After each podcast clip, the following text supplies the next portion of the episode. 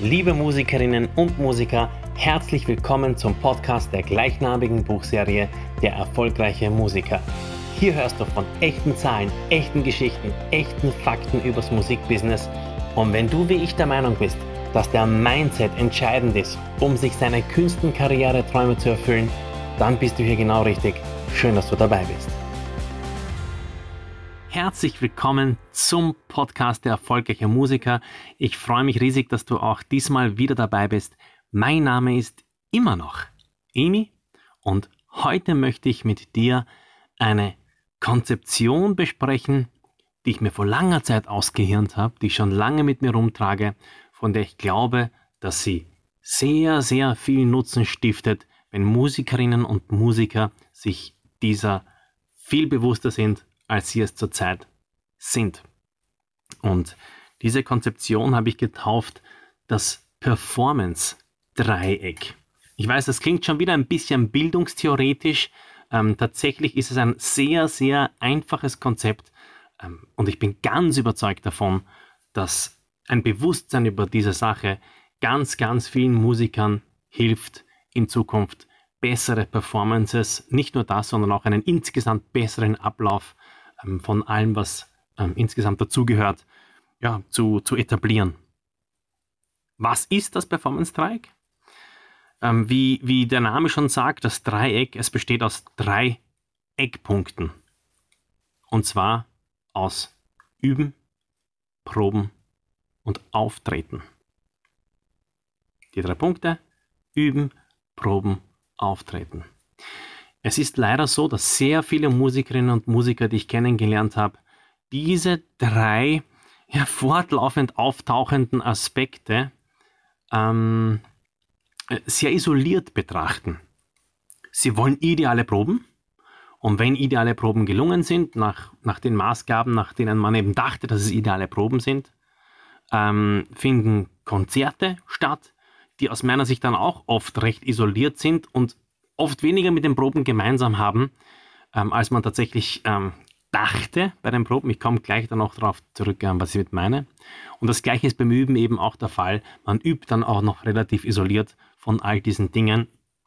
Mein Konzept des Performance-Dreiecks besagt aber, dass man sich, äh, dass diese drei Dinge natürlich zusammenhängen. Und wie hängen die zusammen? Ganz einfach. Zu üben ist bloß die Vorbereitung auf gut gelingende Proben.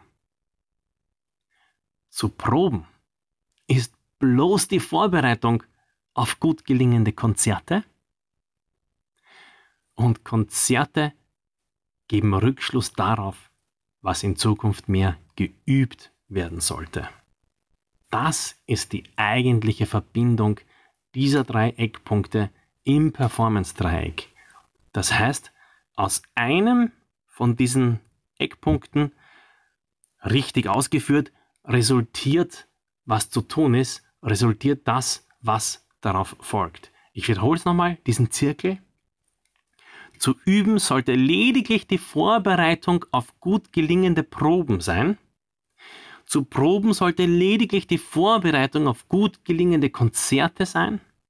Und gut gelingende Konzerte oder auch schlecht gelingende Konzerte bieten Rückschluss darauf, was in Zukunft besser geübt werden sollte. Ich gehe das jetzt nochmal langsam und im Detail durch, weil es ist immer schnell gesagt, aber ähm, nicht so schnell nachvollzogen. Üben bedeutet eine Tätigkeit, die man im Wesentlichen alleine vollzieht. Und es ist wichtig beim Üben, dass man das Üben nicht nur isoliert betrachtet, sondern bereits das Ziel des Übens im Blick hat. Natürlich können wir jetzt Tonleitern rauf und runter ähm, spielen oder üben. Aber wenn diese Tonleitern nichts damit zu tun haben, was du in Zukunft damit anfangen willst, dann ist es ein isoliertes Üben, das am Ende des Tages zu nichts Gewinnbringendem führt. Deshalb ist aus meiner Sicht ideal, das Üben so anzulegen, dass es bestmöglich dafür sorgt, dass du für die zukünftigen Proben innerhalb deines Projektes gut vorbereitet bist. Du übst bereits in Antizipation darauf, was du in der Probe benötigen wirst und können solltest. Zu üben ist die Vorbereitung auf gut gelingende Proben. Wir nehmen an, du hast jetzt in diesem Sinne geübt. Jetzt kommt es zu den Proben.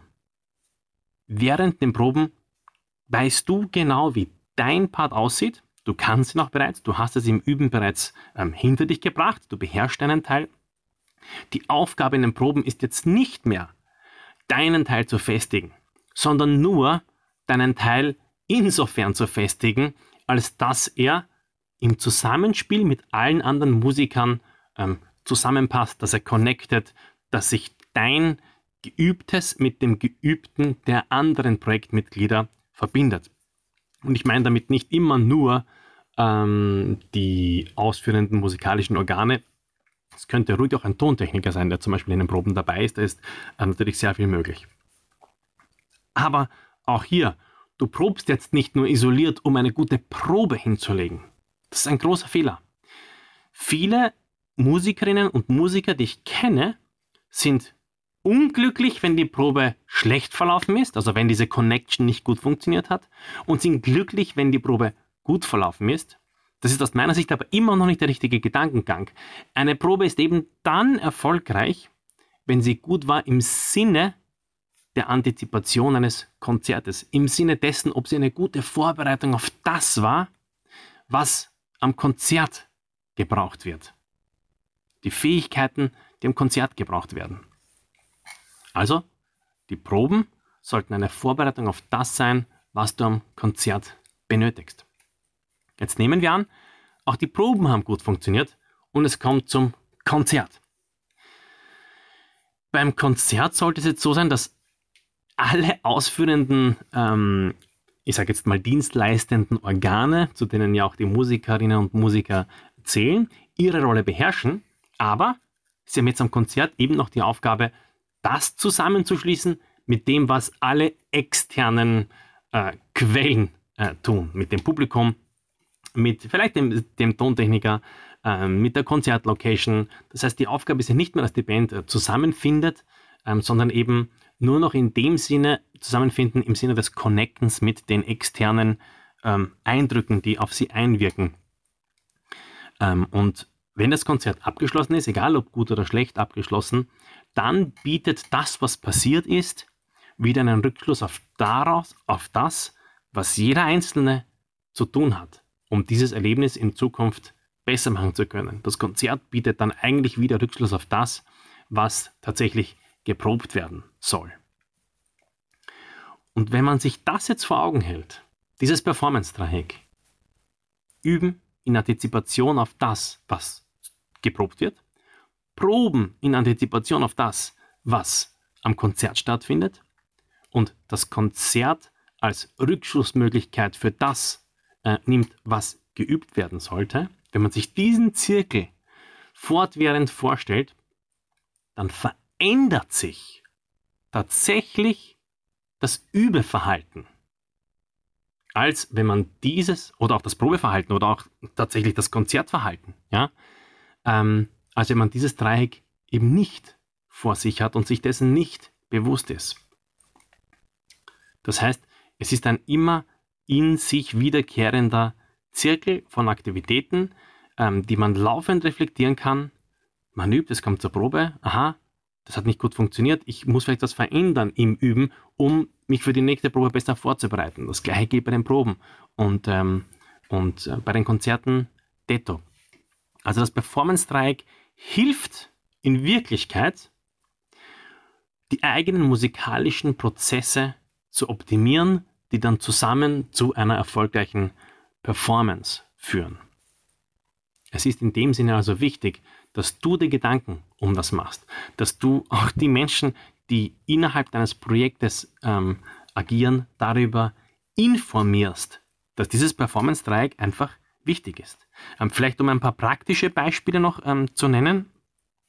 Es ist beispielsweise so, dass Veranstaltern sehr, sehr wichtig ist, dass die Band zuverlässig ist, dass viele Schlüsselfaktoren enthalten sind. Das habe ich bereits in einem Podcast äh, ich weiß nicht, welche, die wievielte Episode das war, aber der, der, die Episode hieß, was Veranstalter wollen.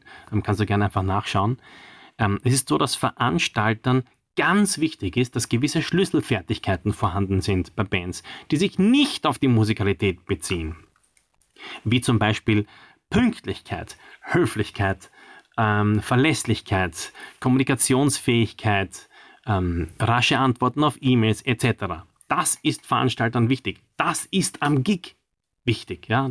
Das muss am Tag des Gigs einfach da sein. Und wenn man sich das zum Beispiel jetzt bewusst macht als Band, ja, dann ist auch schon klar, was man in der Probe machen muss.